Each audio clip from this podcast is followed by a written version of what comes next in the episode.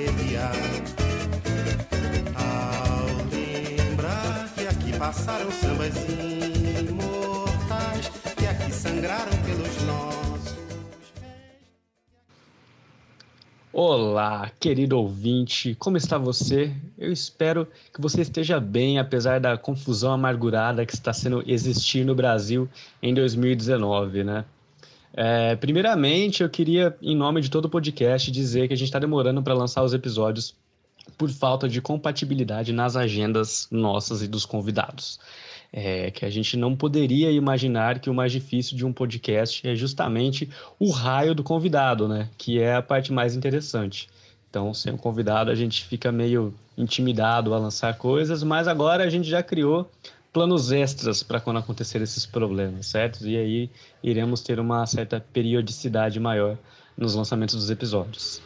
Uh, mas enfim, hoje, no dia que gravamos, é dia 31 de março, o verdadeiro dia da mentira, né? Daquela grande mentira que aconteceu em 64.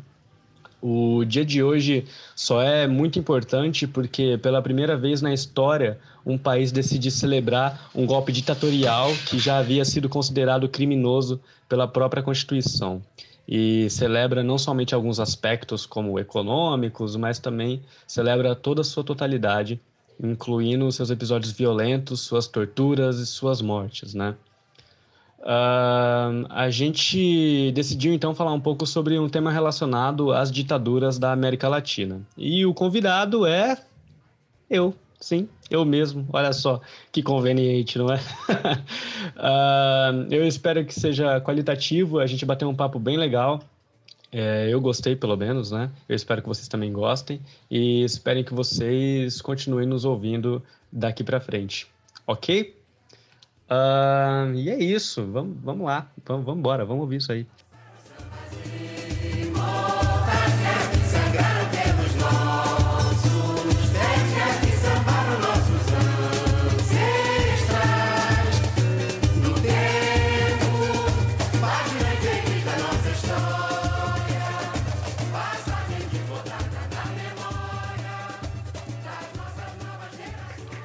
Olá, bom dia, pessoas legais, pessoas chatas também, nós somos muito inclusivos nesse aspecto.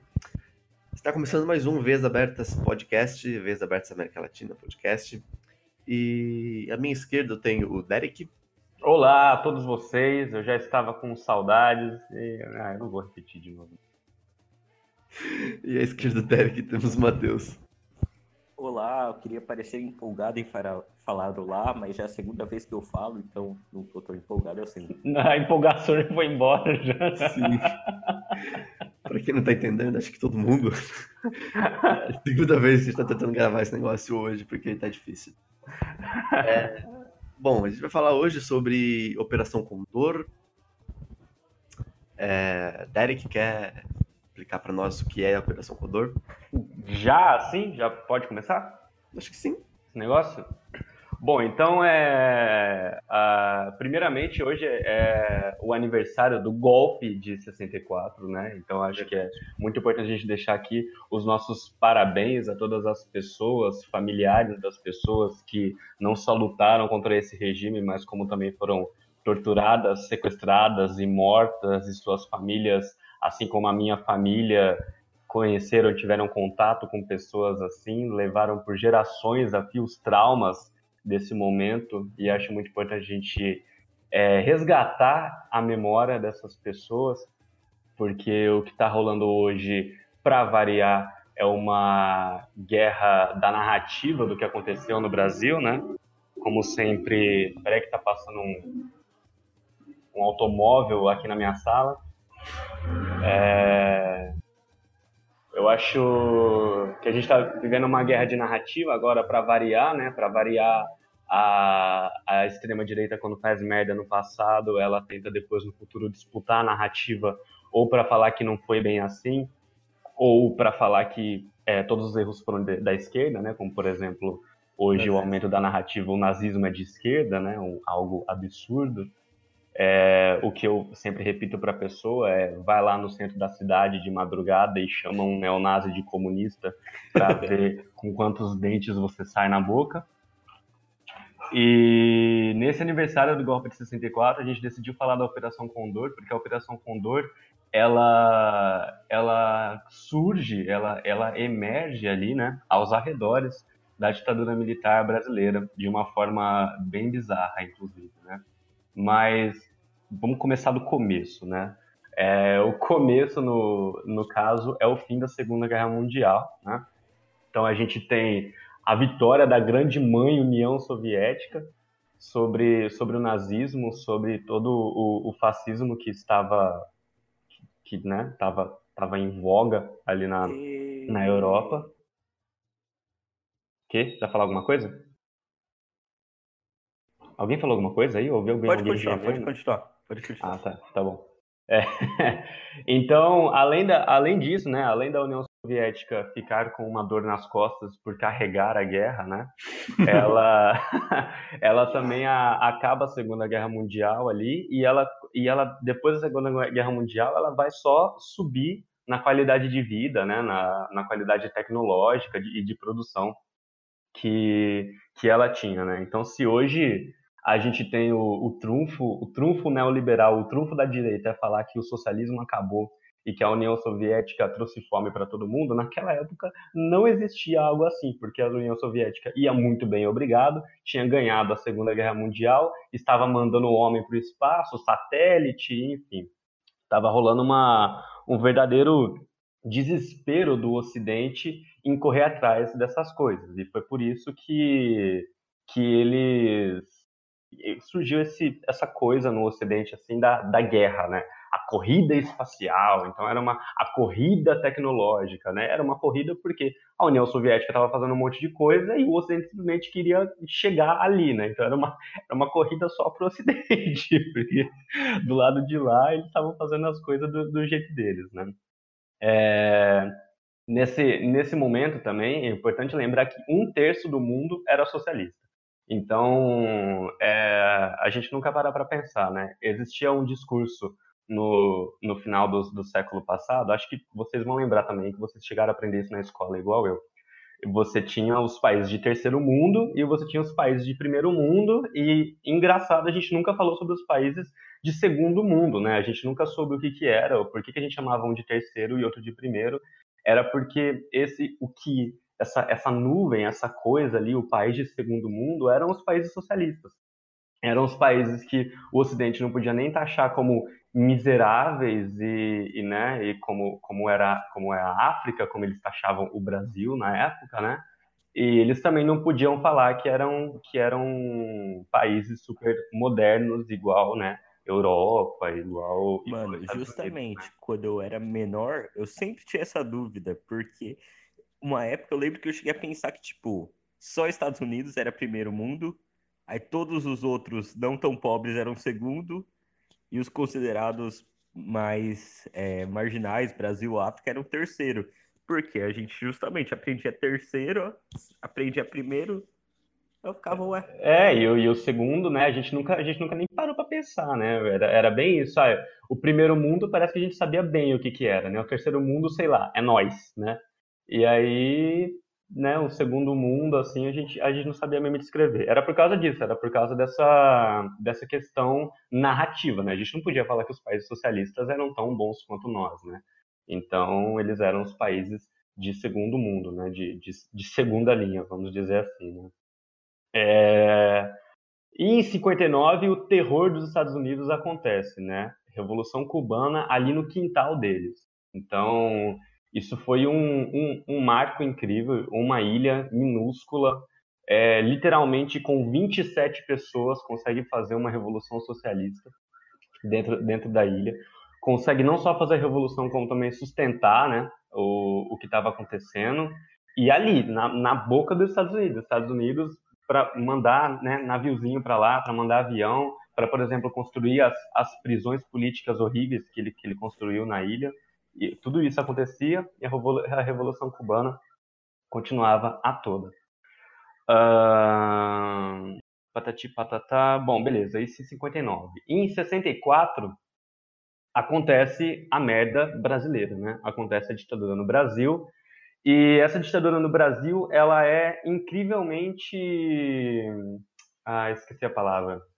É, funcional, vamos dizer assim. Ela funciona muito bem durante em, em, muito pouco tempo. Então, em muito pouco tempo, a ditadura militar brasileira ela consegue acabar com as organizações de esquerda, com as organizações. É... Oi. Não ia falar da Ola? É, a Ola. A Ola é um pouco mais para frente, a Ola. Então, você tem em 64 a, a ditadura militar brasileira, né? Que vem como um, um, um contragolpe, né? Esse é sempre o trunfo do fascismo, é falar que aquilo é um contragolpe, que é para não deixar o comunismo vir. É, o fascismo italiano foi com esse discurso, o nazismo alemão foi com esse discurso, e não podia ser diferente. O, a ditadura militar brasileira também foi com esse discurso. A gente vai virar uma ditadura comunista, para não acontecer isso, a gente vai fazer uma intervenção e acabar com essas organizações esquerdistas, né?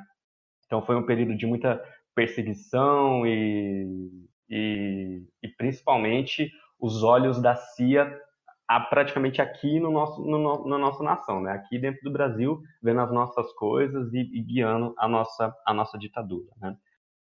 É importante falar da, da, ditadura antes do que da OLA, porque a, a OLA ela vai vir mais ou menos em, em, 60, em 66, 67, por aí, a ola que o, que o Dan acabou de falar é quando o Fidel Castro anuncia que a, revolução, que a, que a intenção da Revolução Cubana não é ficar na, na, em Cuba, né? A intenção da Revolução Cubana é transformar a América Latina num, numa região socialista, né? Basicamente, a OLA, ela é a, a internacional comunista da, da América Latina, basicamente, né? Então, era, era essa a intenção do Fidel. Então, ele criou a OLA como sendo a organização que iria, nos países, é, fazer essa libertação, fazer essa revolução socialista.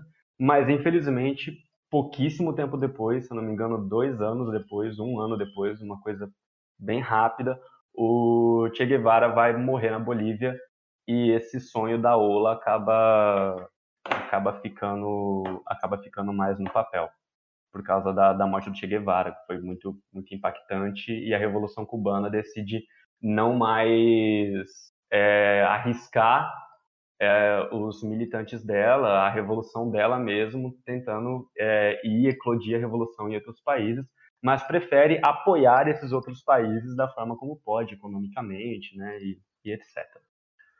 Uh, mas, né, a, o discurso da Ola, é, é, o discurso que o Fidel tinha feito da Ola tinha balançado muito as, as estruturas é, da América, né, da, principalmente da, da América do Norte. E acontece que o Nixon vem a, ganhar em 1969.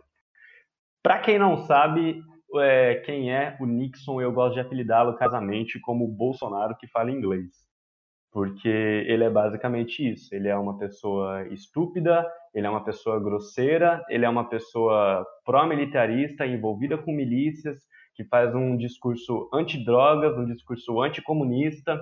Ele, inclusive, é, hoje o que a gente conhece como guerra às drogas, quem vai começar com esse guerra às drogas é o Nixon, falando é, com essa nova política da polícia prender o usuário, né?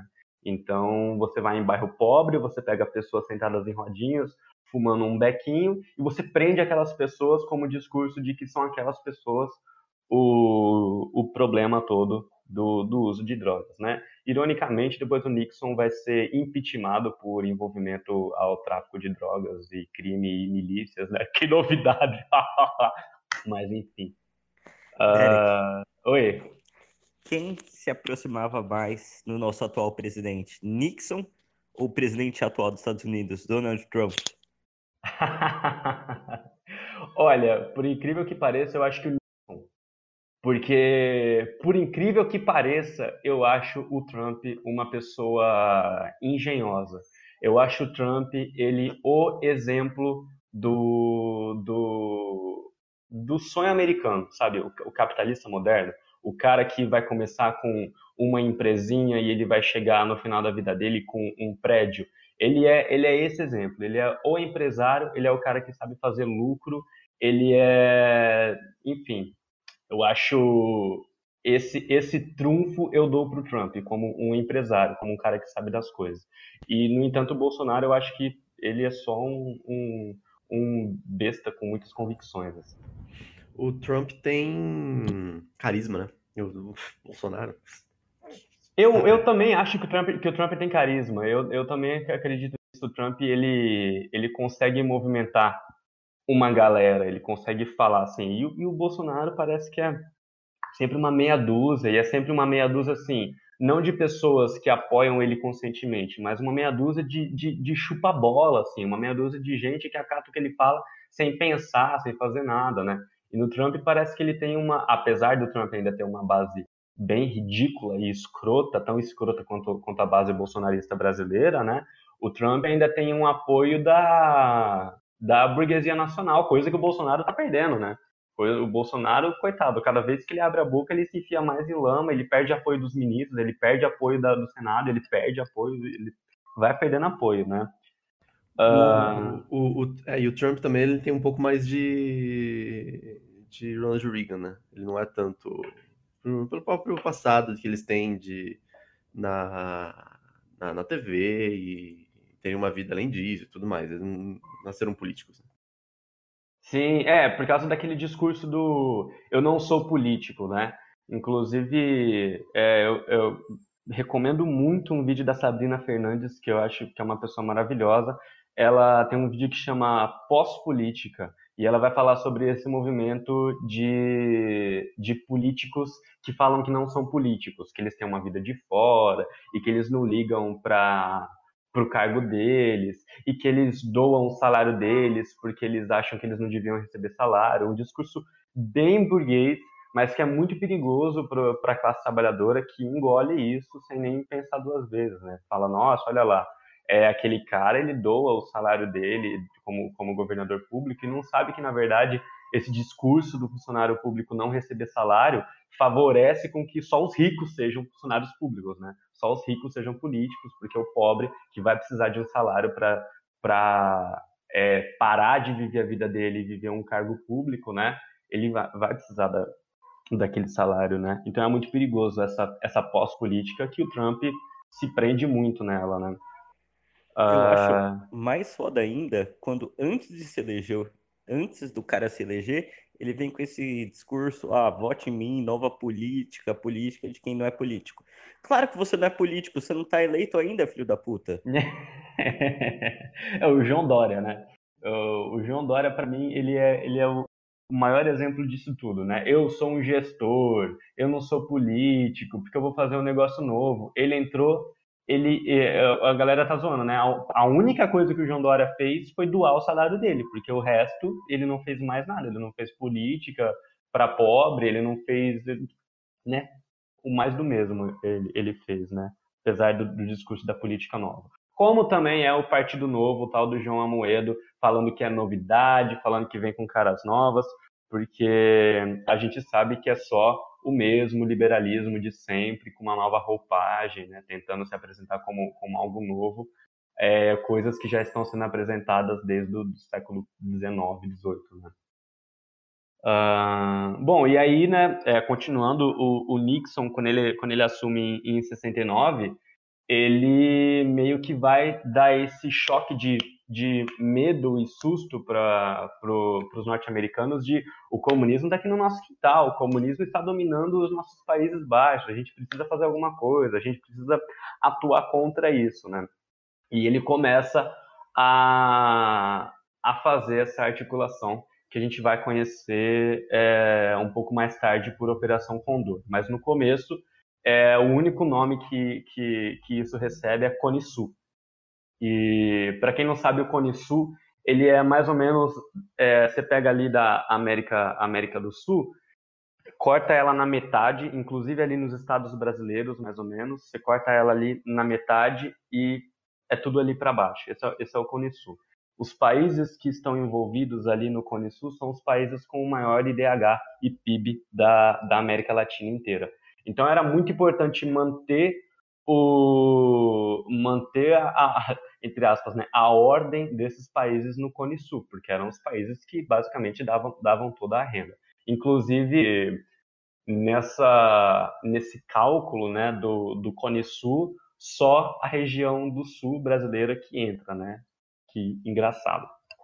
É, só Curitiba tá lá nessa nessa formação do Cone Sul.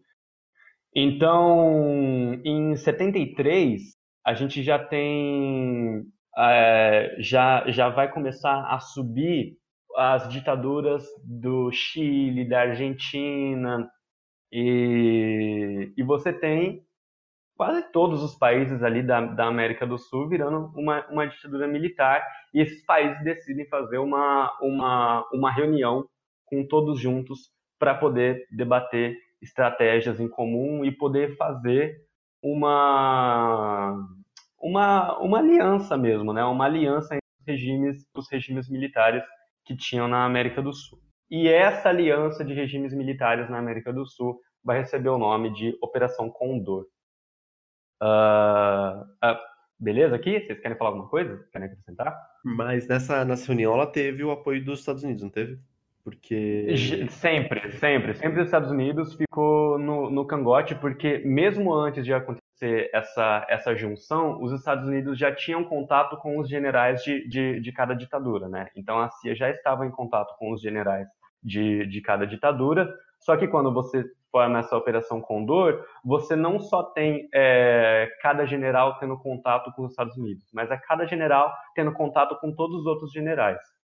E a Operação Condor, junto com, a, com as ditaduras militares, elas tinham por objetivo a troca de informação entre os países, né? Mas era principalmente é, para acabar com boa parte da burocracia que se tinha para realizar obras e prisões e, enfim, mobilidade de, de prisioneiros, né?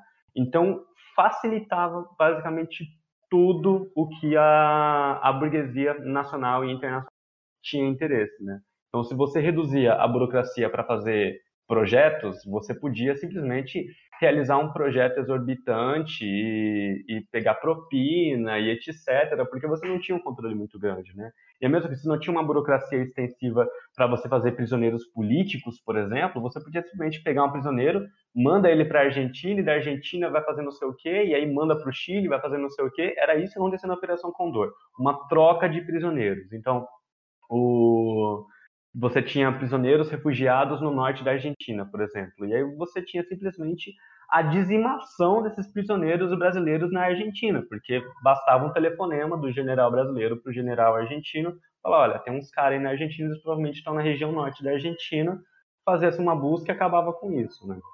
Então, era esse o objetivo da, da Operação Condor, trocar informações, trocar prisioneiros, não deixar que esses comunistas safados fujam para outros países. E tem alguma explicação pro nome dela em si? Pronome Condor? O Condor é a ave que tem na bandeira do Chile, se eu não me engano.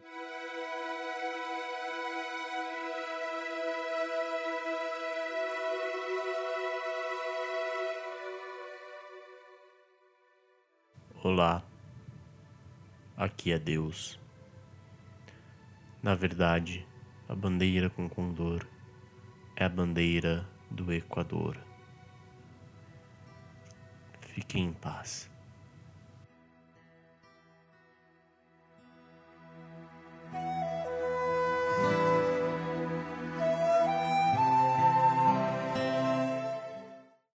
Ele é uma, uma ave carniceira que vive nos Andes. Ele é quase igual ao nosso gavião, mas ele tem uma cara bem feia, tipo igual de um urubu, assim. Então, ele é ao mesmo tempo um pássaro majestoso, porque ele é grande e tal, mas ao mesmo tempo ele é um pássaro feio, esquisito, assim, e come carniça, né? Então ela tinha toda, toda essa dualidade, mas até onde eu li, o, o nome Condor foi por causa da bandeira do, do, do Chile mesmo, né?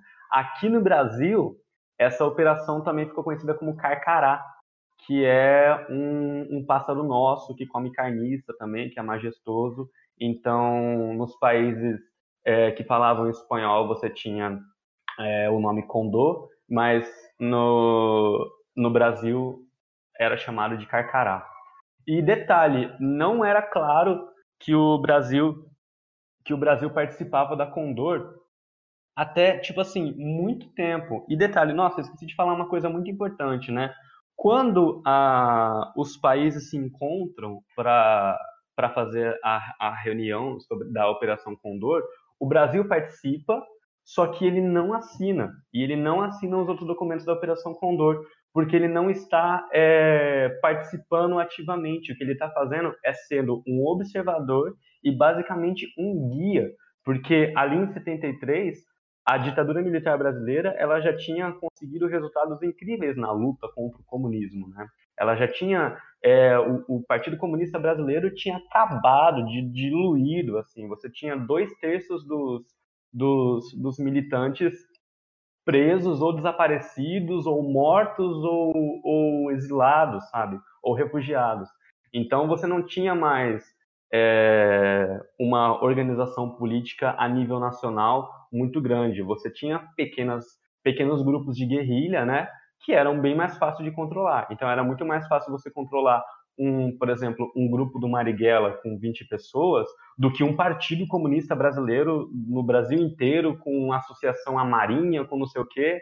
Então, a atitude militar para essas outras ditaduras era um exemplo a ser seguido, inclusive para os Estados Unidos também, né? Bom, uh... e aí, comentem alguma coisa? Ou eu estou falando sozinho aqui? Alô? Olá, Daniel. Oi, oi, oi. Não, é que eu tava coloquei pressione para falar aqui, esqueci. É, é... Não, eu não tenho o que falar, não. Você tem alguma coisa, Matheus? Não. Porra. Bom, é, eu acho importante a gente falar das, das movimentações que estavam tendo contra, contra essas, essas ditaduras ao redor da, da América Latina. Aqui no, como eu falei aqui no Brasil, o Partido Comunista é, nessa época você já tinha dois, dois partidos comunistas, né? O PCB e o PCdoB já existiam. É, você tinha o PCB tomando uma linha um pouco mais cautelosa, vamos dizer assim. Então, tomando uma linha de não vamos nos expor, não vamos batalhar isso de frente, vamos tentar fazer disputa política, vamos tentar primeiro entrar na, na legalidade. E você tinha o PCdoB fazendo uma luta armada, fazendo né, indo para guerrilha e disputando a ALN e, e indo na, na onda do, do Marighella, né? Que era realmente uma, uma guerrilha urbana. Mano, eu como legal... eu odeio alarme de carro, vocês não têm noção, velho. É, eu, eu tô ouvindo. Carro, assim. é, eu acho legal você falar daquela notícia que você mandou agora há pouco do PCB. Ah, sim, é interessante. Eu acho que a gente pode colocar no, na descrição do, do podcast também. É, no final dos anos 90, mais ou menos, é, existe um, um relatório que foi expresso, vou até pegar o, o nome da pessoa aqui, Adal, Adalto Freire, é o que também era conhecido como Agente Carlos, olha só. O, esse Adalto Freire era um militante do Partido Comunista Brasileiro, um militante assim, é, um, um, militante reconhecido, ele era basicamente o braço direito do Carlos Prestes. Para quem não sabe, o Carlos Prestes, o cara da intentona comunista, o cara que vai tentar fazer o, o, o golpe socialista no Brasil há um tempão atrás, década de, de 20, 30, não lembro. Então, e esse cara, o Adalto Freire, ele era um informante da CIA, sabe? Então ele estava ao lado do Prestes, ele estava militando no Partido Comunista Brasileiro, ele estava indo nas reuniões mais importantes, nas reuniões de comitê, e ele estava agindo ao lado da CIA o tempo todo, e ele entregou todas essas documentações provando que ele estava fazendo isso é, no final da década de 90, quando ele meio que sentiu que, que o papo já tinha esfriado um pouco. Essa notícia é importante para a gente saber, porque os Estados Unidos adora negar a influência dele em outros países até que não seja mais possível negar, né? Então, os Estados Unidos teve participação na nossa ditadura militar, ele estava aqui dentro, ele tinha informantes, ele tinha, ele tinha, ele estava guiando pessoas, ele estava guiando operações, ele estava por dentro de tudo que estava acontecendo a, a todo tempo, né? Foi tipo um infiltrados, assim, então. Ah, totalmente, né? Ele. E é, é, é um bagulho que eu estava até comentando com um camarada meu. A gente não sabe até que ponto a Cia estava no pé da família desse cara, que a Cia não, não tava no pé desse próprio cara, né? É, eu vivo falando que a gente, a gente quando vê filme, quando vê história, assim, fica xingando muito o X9, né? O traíra. Mas enquanto a gente não sofre uma, uma questão de opressão, uma questão de perseguição e do que, que a gente é capaz para ficar vivo, né? Eu acho bem complicado a gente julgar isso. Então, é realmente o que você falou, eram, eram os infiltrados, né? Era, eram pessoas colocadas em postos altos de, de grupos de grupos militantes é, falar famosos, né, tipo rockstars, mas de grupos militantes é, com, com, certa, com certa articulação para você ter essa troca de informação, né? É, alguém ia falar alguma coisa? Não. Alguma coisa, Matheus? Não. Continua o que você estava falando, que eu acabei cortando para falar de infiltrados. Não, corta mais, corta mais. Eu acho que. Não, então, eu acho interessante que no. Que em alguns países a gente teve muitos ditadores, em outros a gente teve poucos. E tem casos tipo o Paraguai ou o Chile que foi o Stroessner e o Pinochet direto. Aí uhum. teve o. Aqui no Brasil tiveram vários, vários ditadores, vários momentos diferentes. Se eu não me engano, se eu não me engano, no Uruguai também, na, na Argentina também, eu acho. Você sabe o que, que, que rolou aí? Então, é, o que eu tenho a impressão é que basicamente você tem um, uma ditadura militar com um discurso diferente de você ter um ditador, um líder supremo. Então, não esquecendo, a União Soviética é, ela estava naquela naquela fase pós-stalinista, né, naquela fase khrushchevista, onde sai o relatório Khrushchev chamando o Stalin de, de psicopata, adorador da morte, comedor de criancinhas, né?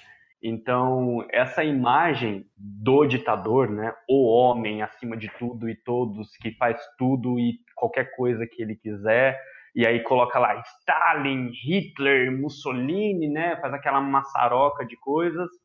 É, era muito importante não, não continuar esse discurso nas intervenções militares, é, eu vou chamar de intervenções militares capitalistas, né? Então, o que, que a gente vê no discurso hoje das pessoas que querem que querem glorificar a ditadura militar? Eles querem falar que aquilo não foi ditadura porque não teve um líder supremo, porque eram, era uma troca de informações entre três lideranças diferentes, né? A Marinha, a Aeronáutica e o Exército. E desses três você tinha eleições indiretas e você tinha uma meio que oposição ali, uma oposição única, né, que era o, o MDB, se eu não me engano. Sim. E então era isso facilitava esse discurso, né? Enquanto, por exemplo, o, o Pinochet, que foi só o Pinochet do começo ao fim, né? Você não tinha a possibilidade de falar que aquilo foi uma tentativa democrática, porque era simplesmente o Pinochet, o Pinochet decidia tudo, aquele é, economista desgraçado dele lá também, né? E, e, e era bem isso. o... Eu tava vendo aqui, porra, eu fico com muita raiva, que tava dando uma procurada aqui sobre o, os ditadores e tal. E aí, a, acho que a época falou aqui uma, uma matéria sobre o Stroessner, sete fatos sobre, sobre ele. E, e aí eles falam que uma coisa muito babaca, mas é época, né? É, Stroessner e suas eleições fakes, uma espécie de predecessor de Nicolás Maduro. Nossa. Pelo amor de Deus. Então, não, agora que a gente entrou na Venezuela, eu quero falar um negócio. Eu quero falar que nunca as eleições foram tão fraudadas quanto na, na ditadura militar brasileira. Você não tinha números concretos, você não tinha como, como verificar, você não tinha como, como, como ver nada, você não tinha por exemplo, órgãos internacionais verificando as nossas eleições, você não tinha nenhuma das medidas que a gente criou depois com a é, como chama a nossa justi a nossa queridíssima justiça eleitoral, que apesar TSE? de ter todas as apesar de eu ter todas as, as ressalvas com esse movimento burguês do caralho, eu entendo que isso foi é, é muito importante para a gente construir é, eleições verdadeiramente democráticas, né? É, e na Venezuela, no entanto, quando entra o Chaves, por exemplo, você tem instituições internacionais e observadores internacionais, inclusive a Oxford, inclusive universidades de outros países, inclusive observadores franceses, é, norte-americanos, alemães, enfim, desse, desses países bem comunistas, né? É, falando que as eleições venezuelanas são uma das eleições mais seguras e, e bem disputadas do mundo, né? É, e quando eles falam do, do bem disputadas, quer dizer de tudo, de, de tempo, tempo de televisão, de, de tudo. Quem não ouviu o nosso, nosso podcast número um sobre a Venezuela com aquele casal venezuelano maravilhoso, por favor, vai agora ouvir isso, porque eles estão falando lá com muito mais propriedade do que eu aqui. Né? Sim. Eu queria fazer uma pergunta Faz. sobre a his- história, não das pessoas que entraram para a história, sobre a história das pessoas mais comuns. O que seus pais, seus tios, até seus avós, não sei quem estava na família de vocês cuidar na época, lembram da- do período da ditadura militar aqui no Brasil, falam sobre. Porque, tipo assim, é, meu pai serviu o exército, porque ele teve idade no final da ditadura, e minha mãe, como ela não estava ligada a nada, a, sei lá, mo- tava vivendo a vida dela, movimento social nenhum, ela disse que, ah, nem lembro nada assim relacionado, só lembro que no final tinha muita inflação. Hum. É, então, sei lá, você quer falar alguma coisa, Daniel? É, não, é, assim, meu, a, a família do meu pai, principalmente, ela, ela era muito aguerrida. É, até hoje, né, eles são militantes de esquerda, eles não são filiados nem nada, mas ele- eles militam. Eles têm que combater pelo PT. Mas, sim, eu tive, tive tio que foi é, perseguido pela ditadura. É, uma, esse meu tio, ele se casou com a uma mulher chamada Áurea Moretti, que ela foi torturada na ditadura, ela foi presa na, na Torre das Donzelas, lá em Minas, ela conheceu a Dilma na, na, na, na prisão. E, assim, é uma coisa que, quando eu era pequeno, meus pais contavam e tal, assim, como se fosse uma coisa, tipo, como se ela fosse uma heroína, e ela era uma heroína, ela é uma heroína, ela tá viva hoje ainda. E eu não sei, sempre teve uma coisa assim, meio, meio, meio mística, assim, que eu ouvia a respeito dela, por parte dos pais. Minha mãe, ela, ela participou do Diretas Já, e meu pai, nessa época, ele, ele era um pouco mais, ele não, ele não ia tanto a, a fundo nesse, nesses assuntos, assim, de política e pá. Hum. É, a, minha família, ela tem uma... É, é muito complicado tudo, toda a relação da, da minha família com a, com a ditadura militar, né? Então, os meus pais, eles são bem jovens. Então, na época, eles eram mu- muito, muito novinhos na época da ditadura. Eles não lembram de quase nada. Então, eu escuto mais pela, pelos meus, pelos meus avós, né? Pelas minhas, pelas minhas avós e, e pelo, pelo meu avô.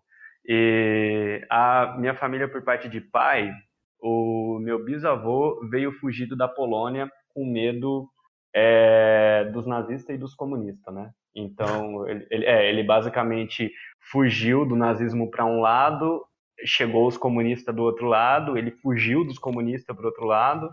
Ele fugiu ele- de qualquer guerra possível. É exatamente isso, ele estava fugindo do conflito. Só que, infelizmente, quando ele estava fugindo do comunismo, o nazismo encontrou ele, matou a família inteira dele, polonesa lá, e mandou ele vazar, senão ele ia ser o próximo. Então ele cata o barquinho e vem pro Brasil, sem documento nenhum e tal, e vem para cá e começa uma vida nova. Por causa desse episódio na ditadura militar, todas as correspondências do meu bisavô chegavam abertas na casa dele. Assim. Então, era uma coisa, é uma coisa que minha avó fala até hoje. Chegava tudo aberto as, as, nossas cartas, não importava o que, que era, de conta de água até carta de amigo, até carta de família, chegava tudo, aberta e tudo lida. É, a filha dele, que era minha avó, era muito porra louca. Porra louca, eu tô falando de uma pessoa que tirava racha, tá ligado? Uhum. Então, ela falava que ao mesmo tempo que ela era muito porra louca, ela tinha muito medo de fazer qualquer tipo de manifestação e crítica ao governo militar, porque ela sabia que o, que o pai dela ia desaparecer na primeira oportunidade que eles tivessem, né? Então ela se sentia muito coagida, ela falava que ela via as manifestações, ela era louca para ir lá, mas ela tinha, tinha esse medo do pelo pai dela, né? Isso a minha família por parte de pai. A minha família por parte de mãe, vieram da Síria, do Líbano, e vieram com umas, com umas, é, com um pouco de dinheiro, né, para construir uma, uma família aqui. E eles passaram a época da ditadura militar sem se interessar pela, pela política brasileira, sem se interessar muito pelas coisas, pelas coisas que, que, que faziam, né. A minha avó, ela fala muito bem do período inicial da ditadura militar. Então ela vai falar que era um, um período em que a inflação estava segura e que não era nada. O período ah? inicial seria antes, seria quando mais ou menos? Em qual? Até mais ou menos ali a década, sei lá, até 70, por aí, até metade de 70 mais ou menos. Ela fala que durante essa época a inflação era muito contida. Do então, é, é, é, até um pouco depois do milagre econômico, acredito eu, né? É, e como ela era uma pessoa de, de classe média, né, ela não sentia tanto os reboliços que dava na, na, nas classes mais baixas. Né? Ela era uma pessoa com inserção ao mercado. Então, ela relata o final da ditadura militar como algo caótico, como algo de você ir hoje no mercado comprar batata, a batata tá dois real o quilo e você ir amanhã tá seis reais o quilo, assim, sabe? Então, era um momento de, de muita incerteza e etc. Mas nenhuma, nenhuma nenhuma dessas pessoas, nenhuma da minha família fala bem da ditadura militar, porque a gente tem também um outro grupo de familiares em Uberaba, que naquele grupo de familiares teve gente presa, torturada, desaparecida. Então, ao mesmo tempo que, essa, que a família da minha mãe é, se manteve distante da política, ela se aproxima dessa, desses nossos familiares de, de Uberaba, de Minas Gerais, e conseguem entender a gravidade do que foi a ditadura militar, né? De, de ter hoje lá na, nessa nossa família de Uberaba uma senhora de, de 70 anos que relata prisões e torturas que ela sofreu, né? Uhum. Então, acho que isso foi, foi bem forte. É mais ou menos o, os relatos que eu tenho dentro da minha família, né? E engraçado, as pessoas novas da família que não viveram a ditadura militar são as coxinhas. Sempre assim, né? É, é, é um bagulho que eu sempre acabo ficando em dúvida, porque é um bagulho que, tipo, acho que mesmo lendo, mesmo por livros, reportagens, documentos históricos, eu acredito que não dá para saber só tendo convivência. Principalmente por causa da experiência da minha família materna, ou pela não experiência, que assim, eles eram pessoas comuns, vieram no Nordeste, Ceará, então eles não tinham muito contato, que nem o Direta Já. Acho que já no Direta Já maioria das pessoas ouviu falar, participou ou ao menos quis ter participado, porque já era noticiado, já era tipo um momento que interessava as grandes a grande mídia, a grande imprensa no Brasil noticiar Sim. aquilo. Sim. porém, no, na década anterior, ou no começo, final de 60, final de 70, não só não era interessante, como não era permitido, era rechaçado, noticiar as coisas ruins da ditadura. Então eu sempre fico nessa dúvida se as pessoas mais comuns assim do Brasil que não tinham ligações diretas com o movimento qualquer sabiam o que estava acontecendo na época, porque como não era noticiado, como elas iam ter acesso? É, não, não sabia não, não sabia, não. Sabia, não. É, tem até vários relatos assim de tipo as coisas como, por exemplo, o, o, não sei se vocês conhecem a história da Zuzu Angel, né? É, eu recomendo é, essa história da Zuzu Angel, uma, uma mulher que perdeu o filho sim, sim. para a ditadura militar, né? é, as pessoas ficaram, ficavam sabendo desses casos, como por exemplo da Zuzu Angel, depois que eles aconteciam, muito depois que eles aconteciam, né? Porque você não tinha algo tão mágico e benéfico que se chama internet, né? Você não tinha esse acesso à informação hora após hora que a gente tem, né? Inclusive, eu acho que a gente só não está numa ditadura militar com tanque de guerra desfilando na rua agora nesse momento por causa da internet por causa do acesso de informação que a gente tem, porque dar um golpe militar nos anos 2000 não é igual dar um golpe militar nos anos 60. Muita coisa mudou e principalmente o que mudou foi a informação, foi a mídia, né? A mídia não é mais só uma coisa unilateral. Ela tenta muito ser, né? A mídia, a internet, ela tenta ridiculamente ser uma coisa unilateral de, de só um, um, um meio de informação a gente tem até hoje pessoas que, que não criaram uma mente crítica para poder pesquisar as coisas, para poder ler notícias, para poder ver o que está acontecendo, mas mesmo assim já estamos muito melhor, muito bem informados, muito melhor informados do que estavam as pessoas na época dessas ditaduras, né? Tá vendo? Me lembrei aqui que nesse ponto o foda do, do negócio da internet, fake news e tudo mais, é porque eles usam o WhatsApp para disseminar essas informações, porque muita gente tem, o, tem aqueles planos de, de celular que tem é, WhatsApp o, ilimitado e o resto do você paga. Hum.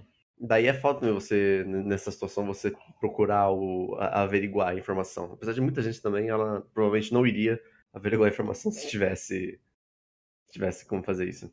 É, o fascismo ele tem essa característica de, de invalidar qualquer meio de informação, né? Uhum. Então acho que mesmo se as pessoas, é que você falou, mesmo se a pessoa tem contato, né?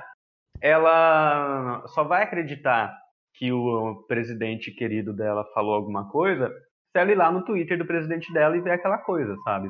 Sim. Então, é, é, é, é, óbvio que é culpa do jornalismo isso, porque o jornalismo se perdeu nesses, nesses tempos em fazer, em, em se aproximar das pessoas, em se colocar como porta-voz, como os olhos e os ouvidos da, da população, né, nos casos, e as pessoas perdem a fé na, na mídia, né, uma, uma mídia louca, uma mídia que até ontem estava tava fazendo propaganda para o impeachment da Dilma e hoje está querendo, tá, tá atacando o Bolsonaro, então é realmente uma mídia ridícula, né? Uma mídia, uma mídia sem posicionamento, além do é, como que a gente pode se propagar, né? Como que a gente pode lucrar mais, como que a gente pode aparecer mais nesse momento? Aquele o jornalismo do, entreten, do entreten, entretenimento, né? Que eu falo que é o mal do fantástico, que é o, o programa do domingo à noite. E, o, o fantástico ele é um jornalismo engraçadinho. Vocês já notaram isso? Sim. Ele, você, você assiste o Fantástico e é tudo engraçadinho, é tudo leve, é tudo, é tudo gostoso, tudo tem aquele, aquele, aquele teorzinho de, de, sei lá, de programa do Gugu, sabe assim?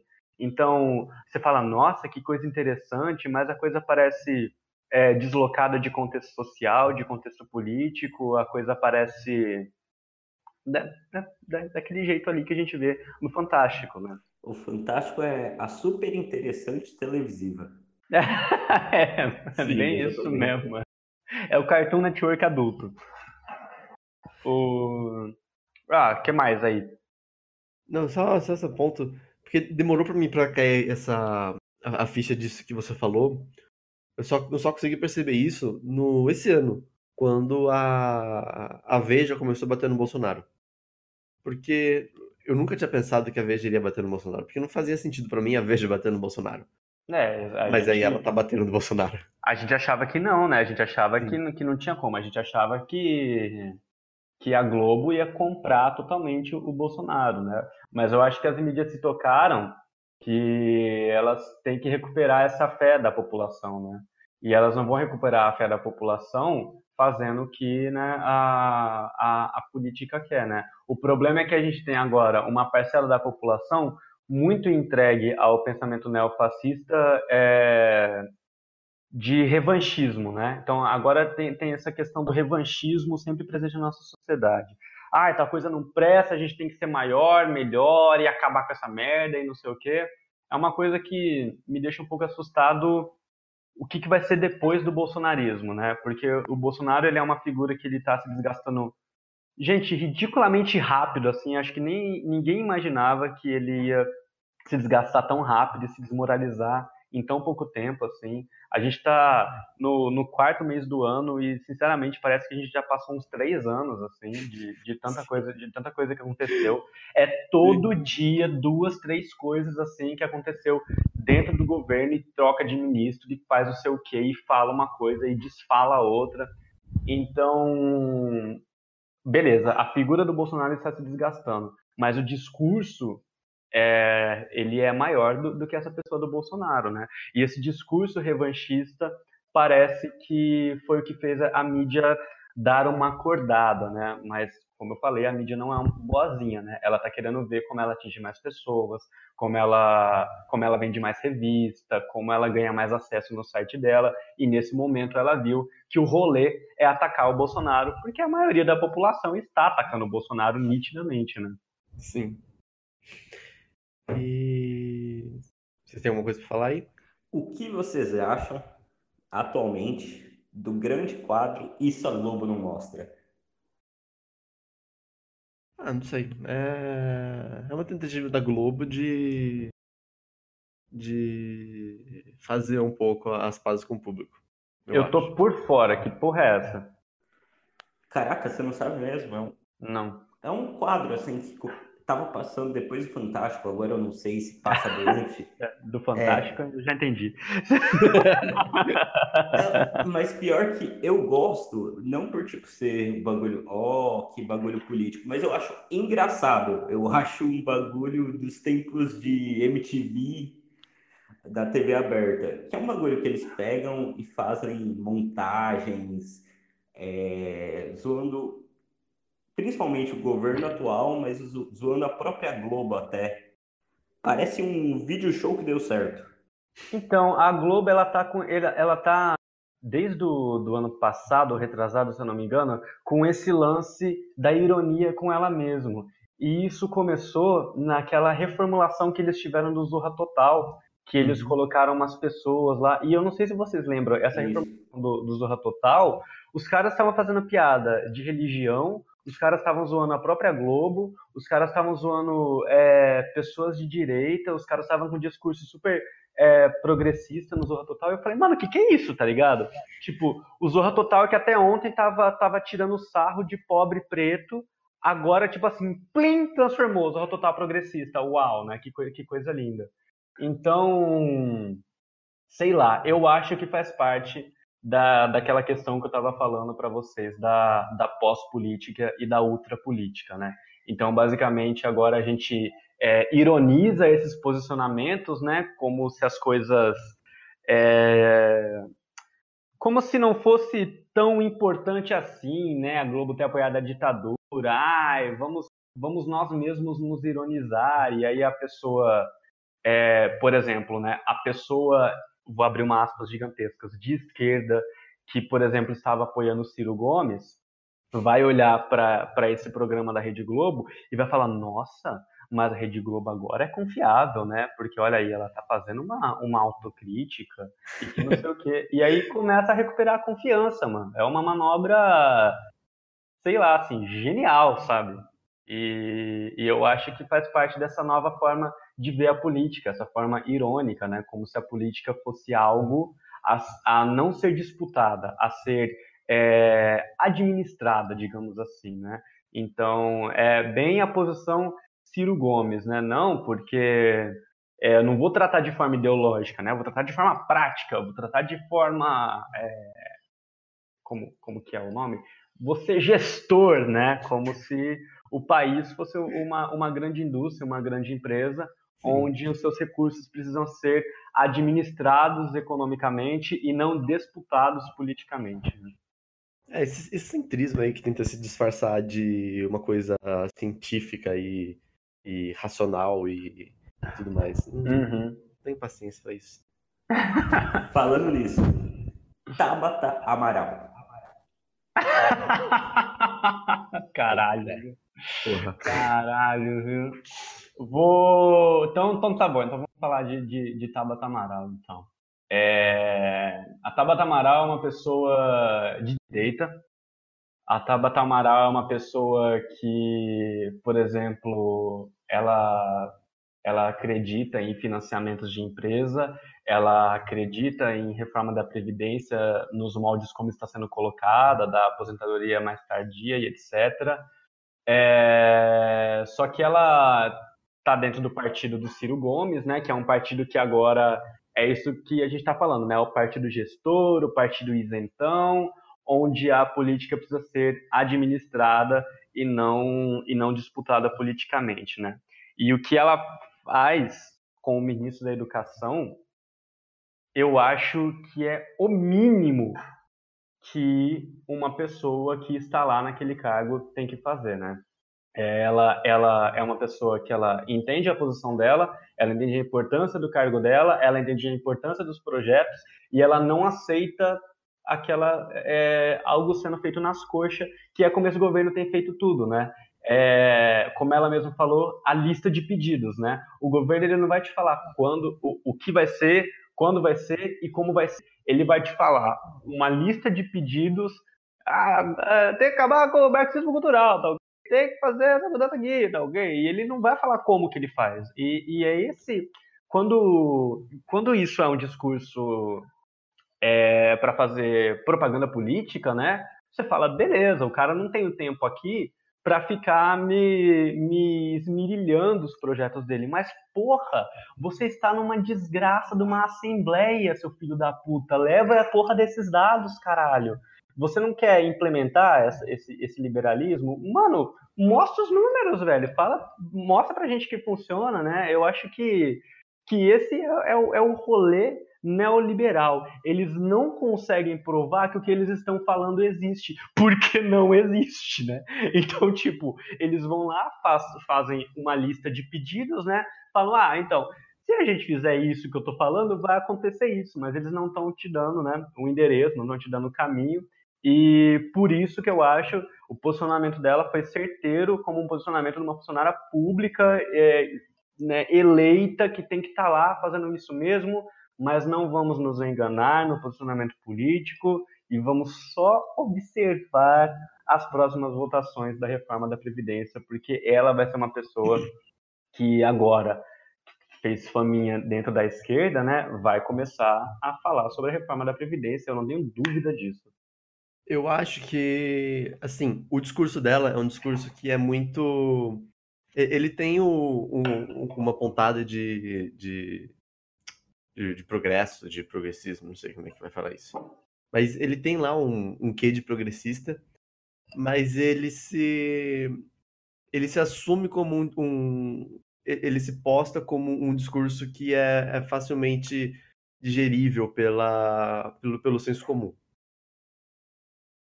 eu quero dizer com isso que é tipo assim, ela ela não é eu, eu, não sei se ela é de esquerda ou não. Eu eu Não é. Eu tô meio assim, porque Não, porque tem aquela coisa, né? O tá, centro-esquerda, centrão, não sei. Enfim.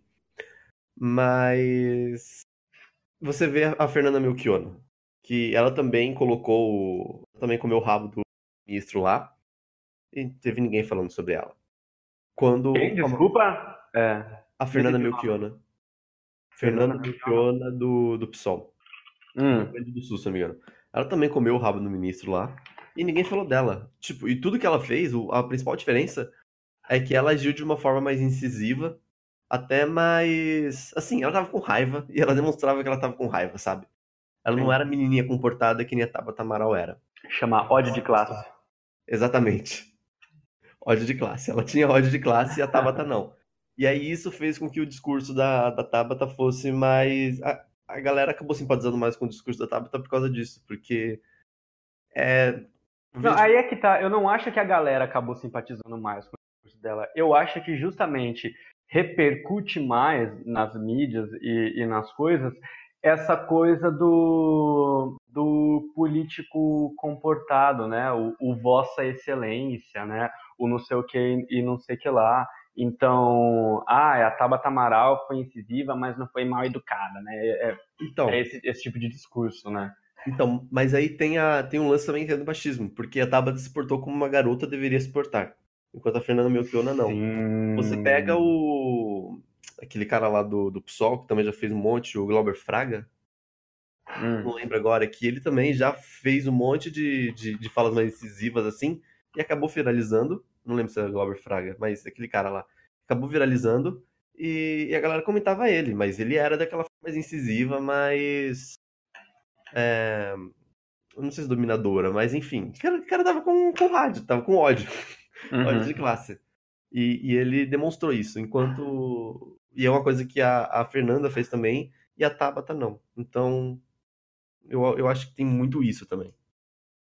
Não, é, é, é, um fenômeno que eu não entendo muito bem. Assim, partes dele eu entendo, mas não sua totalidade.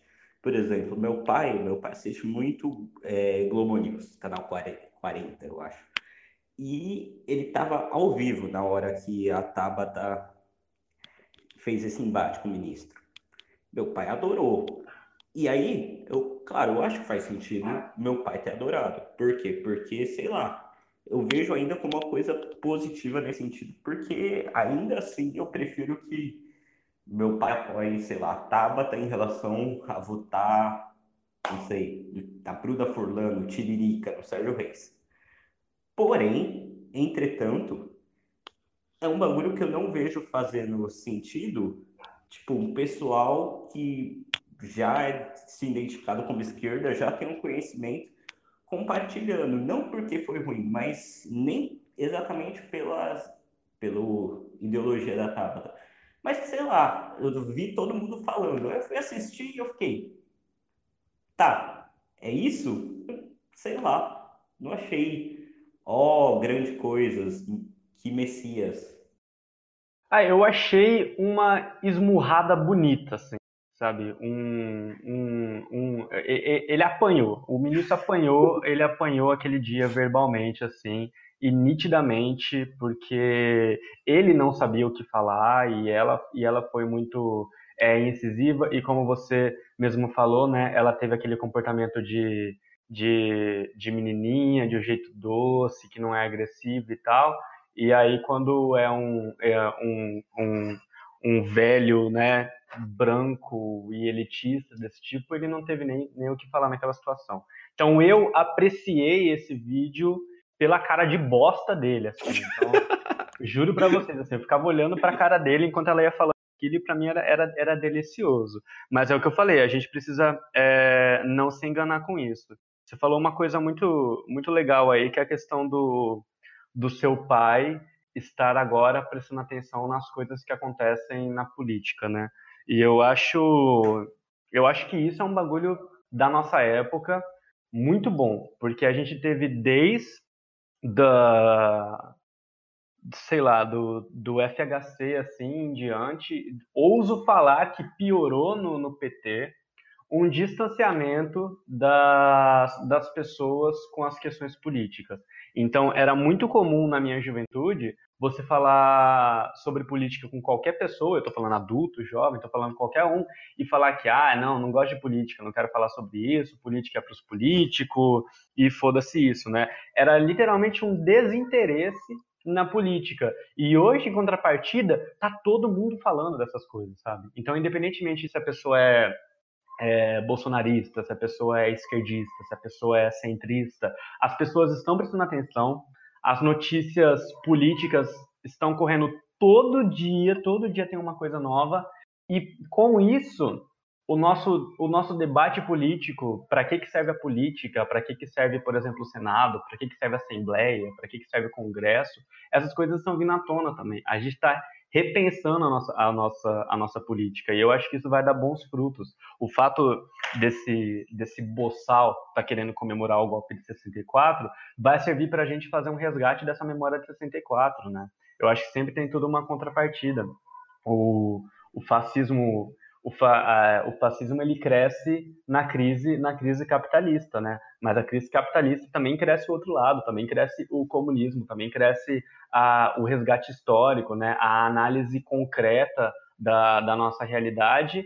E eu acho que assim como é questão de tempo, esses pensamentos fascistas caírem por terra, é uma questão de tempo também essa ideia do isentão cair, cair cair, cair por terra. Já já eu acho que a gente vai ter também um vislumbre dessa, dessa política do isentão. Espero. Né? Espero, porque é um bagulho é. que já tá dando, né, mano? Pelo amor de Deus. Sim. Mas, é, não sendo pessimista, mas já sendo, só vou contar um caos que eu tenho que vazar mesmo. Uh, quando eu fui votar, né, no passado, aí tava uma filhinha. Aí tinha uns dois garotos na minha frente conversando. Aí eles estavam falando, né, de boa. Nossa, mano, esse ano tem que votar em coisa cargo pra caramba. Aí o outro é. Aí o moleque, porra, preferia que tivesse ficado que nem naquela época que era rei, rei e tal. Aí não precisava votar, né? É um trabalho. Puta que pariu, hein? Mas porra. eu ia falar uma frase que eu não sei se é uma frase famosa, um colega meu que disse, mas é uma frase que eu gostei muito. Ao mesmo tempo que tudo fica pior, que é obviamente ruim, tudo fica pior, tem uma vantagem. Porque quando tudo fica pior, existe a vantagem que mais se sente a necessidade de mudar. Sim, eu, eu apoio eu apoio esse pensamento também. Eu acho assim, eu acho que não precisa a galera. Acho, acho que tem um limite, né? Quanto menos pessoas sofrerem, melhor. Óbvio. Sabe?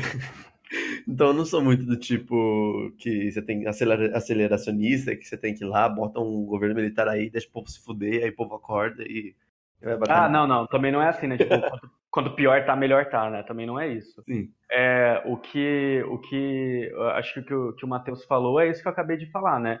É, existe a possibilidade. Então a gente está na, na, crise do capitalismo e isso no Brasil, né? Essa crise do capitalismo de, de, de dos anos 2010 em diante, abriu precedente para que a gente tivesse uma ascensão neofascista no Brasil, mas também abriu um precedente para que a gente, para que houvesse uma ascensão revolucionária. E os movimentos sociais de esquerda hoje são o triplo, o quádruplo do que eles eram em 2012.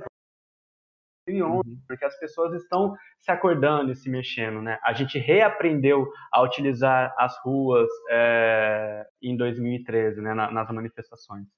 Eu acho que o Matheus vai precisar vazar. Vamos, vamos encerrar já. É...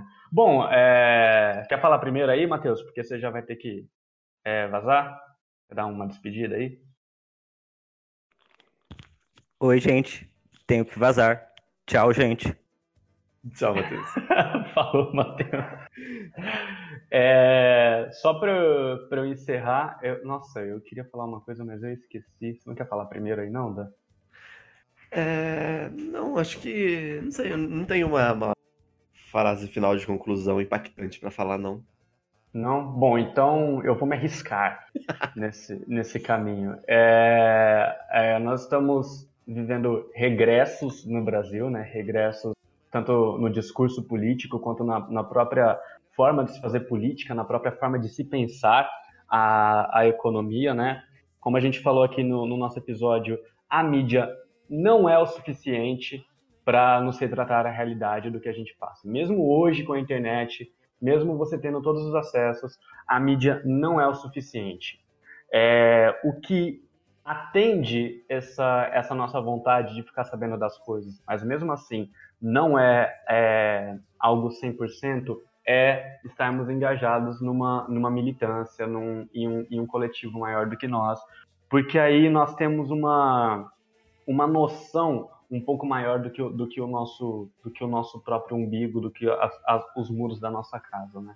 Quando você se organiza num partido, num coletivo, numa juventude, você tem uma perspectiva nacional das coisas, você tem uma perspectiva de disputas políticas entre organizações, você tem uma, uma, uma perspectiva da realidade da, da construção de, de projetos sociais, né?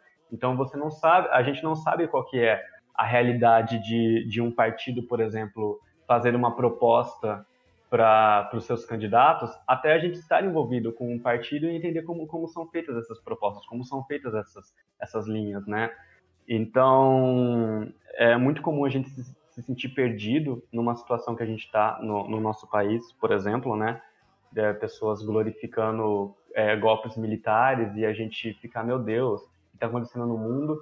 Então é por isso que eu falo, é, organizem-se, estejam do lado de pessoas que pensam como vocês, de pessoas que querem mudar o mundo, de pessoas que querem mudar essa realidade, de pessoas que são contra o fascismo, de pessoas que vão saber te, te dar um abraço assim quando você estiver brigando no grupo da família, sabe? Tendo, tendo que, porra, você tá tendo que explicar para sua família por que, que tortura é errado, tá ligado? Então, é muito importante você ter contato com pessoas que pensam igual você, com pessoas que vão te manter informadas, que vão te manter engajadas, é, para você não se perder nessa loucura que é a existência, né? Uhum. É, eu vi aqui e o cara que eu, tava, que eu tava querendo falar não era Glauber Fraga, era Glauber Braga. Ele chamou Porra. o Eduardo Cunha de Gangster. Ah, sim, nossa, um clássico. Isso é sim. um clássico brasileiro. O senhor é um gangster. Isso é, é maravilhosa essa fala, eu adoro. Inclusive, tá aí um cara que sumiu, né? Uhum. Esse desgraçado do Cunha, parceiro, desceu o degrauzinho nunca mais. Pegou os milhões dele lá na, Su lá na Suécia. Virou, virou fumaça. Virou magnata, parceiro. Deve ter mudado de nome. Tá lá em Miami, junto com o Lavo de Carvalho, falando uma. Sim. Bom, é isso, mano. É isso, galera. Valeu. É, obrigado aí por você ter ouvido e a gente promete que a gente vai tentar voltar logo. Falou, tchau, gente. Falou!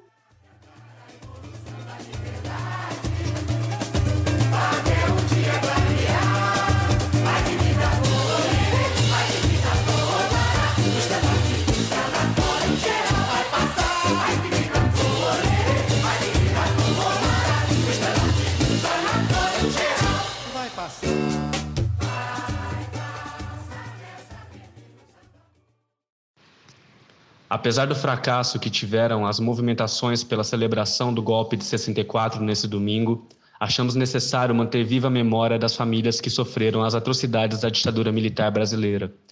Iremos encerrar o programa com o relato da morte de Aurora Maria Nascimento Furtado. O relato é forte e não aconselhamos para pessoas sensíveis. O Veias Abertas da América Latina se posiciona pela abertura por completo dos relatórios da ditadura militar, que não foram feitos até hoje, pelo julgamento sem exceção de todos os seus algozes, que não foram feitos até hoje, para que não se esqueça, para que jamais aconteça, ditadura nunca mais. No dia 10 de novembro de 1972, no Jornal Nacional, o Cid Moreira lê uma nota oficial do Primeiro Exército, dando conta de que foi morta num tiroteio a terrorista Aurora Maria Nascimento Furtado. E é, de manhã cedo, no dia seguinte, a família me liga e me pede para ver se eu conseguia liberar o corpo. Eu fui ao exército, exércitos que não era no DOPS, eu fui para o DOPS, disseram que não era lá. E quando eu descia do elevador, um policial que me conhecia das tantas idas me disse: Ó, o corpo estava no IML, mas já foi para o cemitério no Caju. E eu fui para lá. Cheguei lá, estava Dirce Drache. Dirce Drache é uma é uma advogada trabalhou com Lino Machado. Quando eu cheguei, a Aurora estava já no caixão. Gente, é muito difícil lembrar isso. Ela foi posta um, um pano branco rasgado na manga e aqui para imitar um vestido. A gente foi cobrindo de flores ela tinha um olho saltado, o outro completamente preto, um afundamento. Um afundamento no maxilar, uma fratura exposta no braço, mordidas pelo corpo, não tinha unha nem bico de peito. O cabelo dela era liso Ela tinha 26 anos, branquinha, eu tinha a mesma idade dela. O cabelo dela liso assim, e tinha uma franja que tinha sido cortada em cima da sobrancelha, toda irregular. E eu fiz um gesto, é, desse gesto de carinho que você faz em criança, passando a mão assim. Quando eu passei a mão, que o cabelo levantou, meu dedo afundou. Aí eu comecei a, a mexer no cabelo. Eles tinham, a última coisa que fizeram com ela foi apertar um torniquete. Por isso que ela tinha o olho saltado.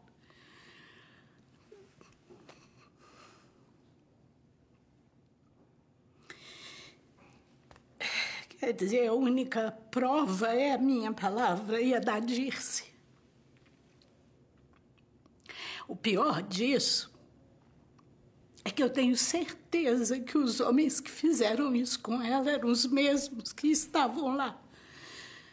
Até a ambulância sair com o corpo dela para São Paulo. A gente tratou de, de botar muita flor nela para ver se os pais não percebiam Desculpa.